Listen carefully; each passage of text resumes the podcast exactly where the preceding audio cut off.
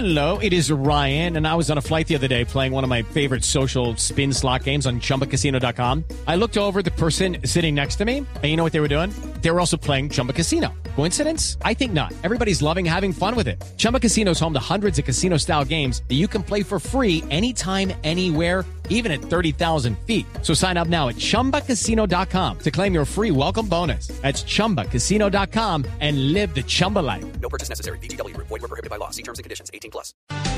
Este fin de semana comenzó la aplicación de la dosis de refuerzo para mayores de 70 años, que es el público objetivo en el comienzo de esta nueva etapa. Una tercera dosis para los mayores de 70 años y vendrá después para los mayores de 60 y así nuevamente el mismo proceso que arrancamos hace siete meses. El doctor Julián Fernández dirige este programa, es el director de epidemiología del Ministerio de Salud. Doctor Fernández, buenos días. Muy buenos días, muchas gracias. Eh, aunque el programa lo, lo dirige en varias direcciones, eh, principalmente la de PIP. Muy, muy buenos días. ¿Usted no tiene nada que ver en este programa, doctor Fernández? Por supuesto que sí, nosotros Ah. apoyamos el proceso de priorización, pero pues... eh, Pensé que su cargo claro. de director de epidemiología lo hacía coordinador de este programa. No, no, la, la, la coordinación directa del programa es del director de promoción y prevención. Do- del Ministerio de Salud. Sí, señor. Doctor Fernández, ¿cuántas personas se han vacunado hasta esta hora? Sí, es- realmente el reporte se sale con dos días de, rezago. Tenemos un primer reporte de cerca de 500 personas que han recibido eh, su tercera dosis mayores de 70 años. Próximamente se va a entregar el nuevo reporte. Recordemos que esta es eh, una alternativa para todas las personas mayores de, de 70 años que eh, son las que requieren más rápidamente esa mayor protección que da la tercera dosis. Sí. ¿Y cuántas personas aspiran ustedes a vacunar? ¿Cómo es el proceso este de vacunar a los mayores de 70 años? ¿Con qué expectativa, doctor Fernández? No, la expectativa es que la tercera dosis llegue para todos los mayores de 70 años que hayan, por supuesto, terminado su segunda dosis eh, y que hayan pasado seis meses desde la segunda dosis. Actualmente nosotros tenemos entre 70 y 79 años aproximadamente 2 millones de personas y mayores de 80 un millón de personas. Las coberturas de vacunación en esos grupos son muy altas, son eh, de, esquema completo del 85% de los mayores de 80 y eh, de 82% entre 70 y 79. Entonces, eh, más o menos esa proporción de personas del total de 3 millones, cerca de 2, mi- eh, 2 millones 500 de personas sería la que eh, esperaríamos accedieran a la tercera dosis. Importantísimo, pues no todos lo van a hacer al mismo tiempo. Eh, como explicamos, esta tercera dosis tiene que llegar después de los seis meses, esto por varias razones, entre ellos garantizar la disponibilidad. Y eh, pues vamos a comenzar de acuerdo al mismo orden que lo recibieron, en consecuencia de que es después de los seis meses de la segunda dosis, naturalmente se va a comenzar en mayores de 80 años, que tiene sentido además porque son los que tienen mayor riesgo de complicar y morir. Sí. En la práctica, doctor Fernández, ¿cómo es el procedimiento?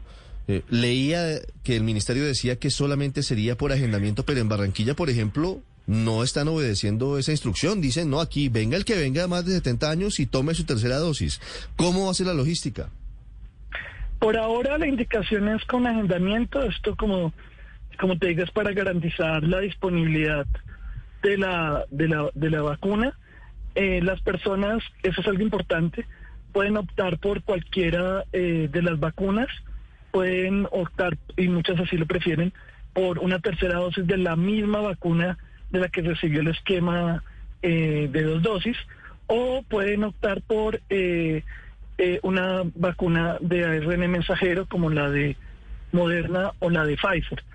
Ambas alternativas tienen evidencia científica de que son seguras y que sobre todo son eficaces y efectivas para prevenir.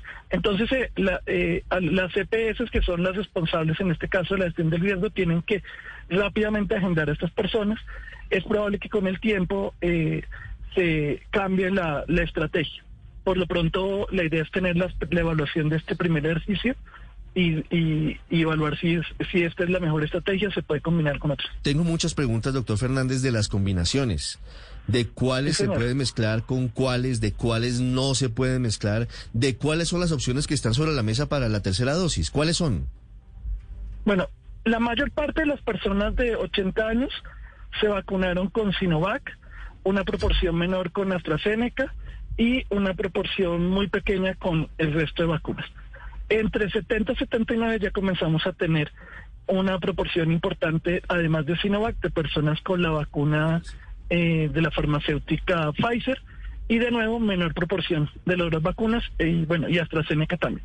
Entonces, existe la alternativa de tener un esquema eh, autólogo, es decir, de eh, terminar la tercera dosis con la misma eh, con la misma vacuna que recibió.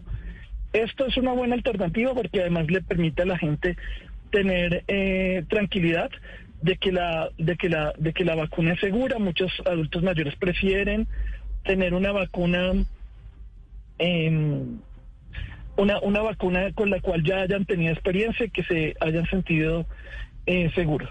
Ahora, pero se ofrece la alternativa de que las personas podrán solicitar una tercera dosis de vacuna de ARN mensajero, que son las de Pfizer o de Moderna. Esta ha mostrado también los estudios que esa combinación da muy buenos resultados. Esto es para Sinovac, ¿verdad? Para Sinovac primera y segunda dosis.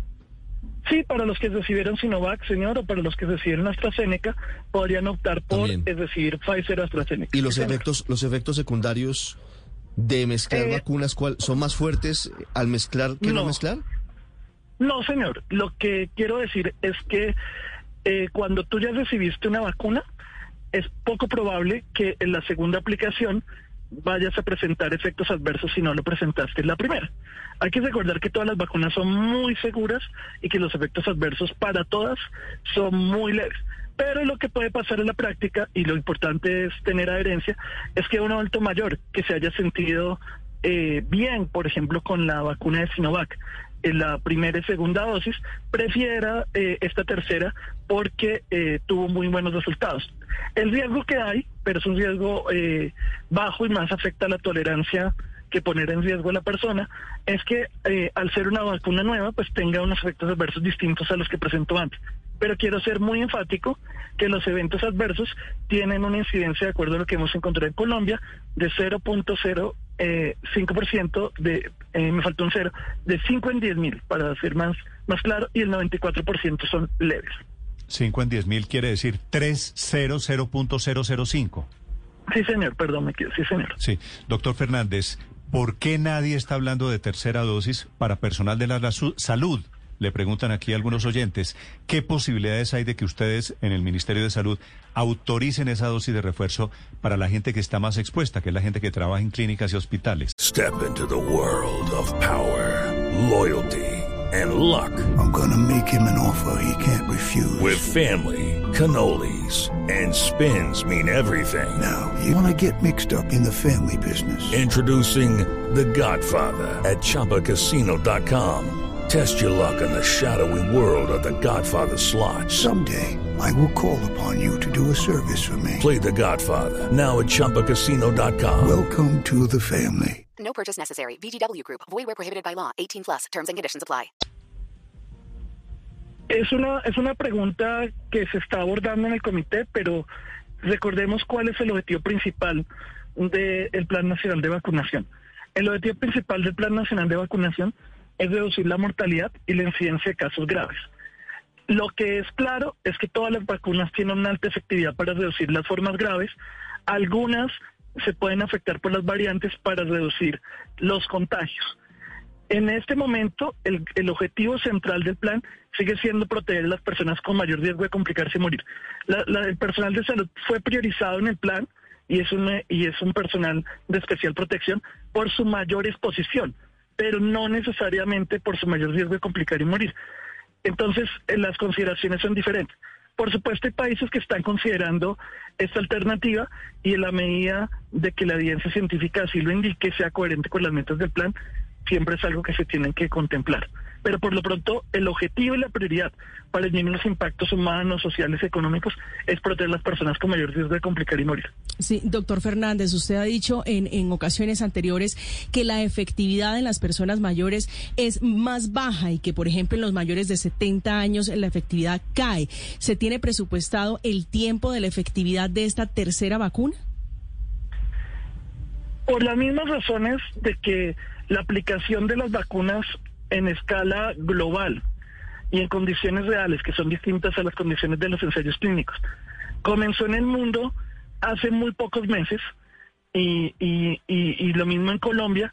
Todavía no hay mucha certeza de a largo plazo, y no a mediano plazo, cuánto tiempo se mantiene esa inmunidad. Todo parece indicar que la inmunidad es larga, eh, eh, perdón, tiene una larga duración, es, es potente y, sobre todo cuando muchas de estas vacunas las aplicamos en personas que ya tenían una experiencia eh, con el virus eh, porque fueron infectados.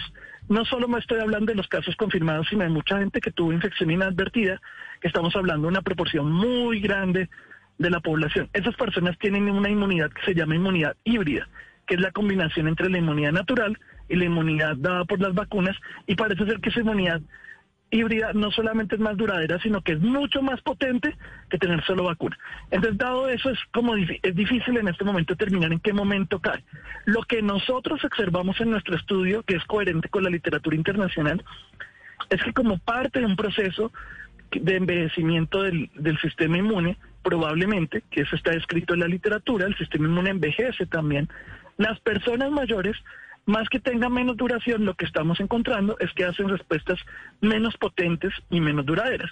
Es por eso que nuestro estudio muestra que a partir de los 70 años comienza a caer la efectividad, sin decir que la efectividad no sea importante en los mayores de 70 y los mayores de 80. Pero dado que cae con respecto a los menores, pues la necesidad de eh, protegerlos más, especialmente siendo un grupo poblacional con mayor riesgo de complicar y morir, nos obliga a considerar esta tercera dosis, como lo recomendó recientemente también con otro tipo de evidencia la FDA o como se está haciendo en muchos países. Doctor Fernández, quienes recibieron, los adultos mayores que recibieron sus primeras dosis en el exterior y ahora están aquí en Colombia, eh, ¿pueden aplicarse esta, este refuerzo, esta tercera dosis aquí en el país o tendrían que viajar nuevamente al exterior? No, por supuesto, los mayores de 70 años también deben poder acceder a la tercera dosis en el, en el país. Ah, pero Víctor, es que su pregunta es interesante. Quienes se pusieron la vacuna fuera de Colombia, es posible que ya se, se, hayan puesto en Colombia la dosis respectiva en Colombia. Así que ya hay muchos menores de 70 que tal vez ya tienen la tercera dosis, doctor Fernández, ¿no? Es, eh, tenemos algunos pocos de acuerdo al sistema de información. Eh, pero ciertamente muchas personas comenzaron una dosis fuera del país, sobre todo al principio del año, sí. tomaron la segunda dosis en el país y podrían acceder perfectamente a la tercera como accedieron a la segunda. También si hay algún caso de alguien que tomó las dos dosis fuera del país, o por ejemplo, eso es raro, pero adultos mayores que viajaron a tomar Janssen, pues en ese caso también se les podría ofrecer la alternativa, pues en este caso ya no sería de tercera, sino de refuerzo. ¿Ustedes tienen, eh, ¿tienen la cifra de cuántas personas a propósito se vacunaron fuera de Colombia a comienzos de año especialmente? Esa cifra se está terminando de consolidar, dado que se generó un sistema de, de, información donde las personas se pueden registrar. Es difícil porque depende de que las personas se registren en ese sistema. Sí hay un dato, pero eh, no, no lo tengo ahorita a la mano. Sí. Doctor Fernández, una pregunta final. Usted ha hablado de que es posible que a finales de este año o a comienzos del año entrante salgamos de la pandemia para entrar a una endemia. ¿Eso qué significa? Una endemia se refiere a que una enfermedad, en este caso una infección, tiene un comportamiento dentro de unos niveles aceptables y eh, dentro de un umbral eh, propio para un lugar y para un momento del tiempo. Ahora, que sea endémico, también el énfasis es que esperamos que sea una endemia con bajo. Pero la endemia no tiene impacto. nada que ver con que la, la enfermedad sea aceptable o no sea aceptable. Es una muy buena precisión. O sea, lo que queremos y lo que esperamos es que sea una endemia, pero además una endemia con unos niveles aceptables en términos de qué? En términos de tener una mortalidad similar a la que tienen otras infecciones respiratorias. Eso no descarta que se puedan presentar eventualmente brotes, por ejemplo, brotes estacionales como los que se presentan con influenza. Lo que queremos decir es que su impacto en términos de salud pública, en términos de vidas humanas, en términos del impacto social económico y la carga sobre los sistemas de salud sea comparable al de otras infecciones. No quiere decir que los saludistas nos olvidemos de ella y que no se quiera monitoreo ni acciones de salud pública, pero que al tener menos impacto eh, se entra a manejar al igual que otras infecciones respiratorias. Vale. Ahora hay que ser muy prudente porque por supuesto este virus nos ha enseñado a ser muy prudentes con las afirmaciones, pero todo parece indicar que el impacto de la, de- del virus cada vez va a ser menor, lo cual no quiere decir que no tengamos que seguir teniendo acciones como proteger a grupos de riesgo y mantener algunas medidas básicas en lugares en donde, por ejemplo, no se puede mantener el distanciamiento Vale. físico. Doctor Fernández, muchas gracias. Vale, un abrazo, que estén bien. Desde el Ministerio de Salud es el director de epidemiología, Julián Fernández.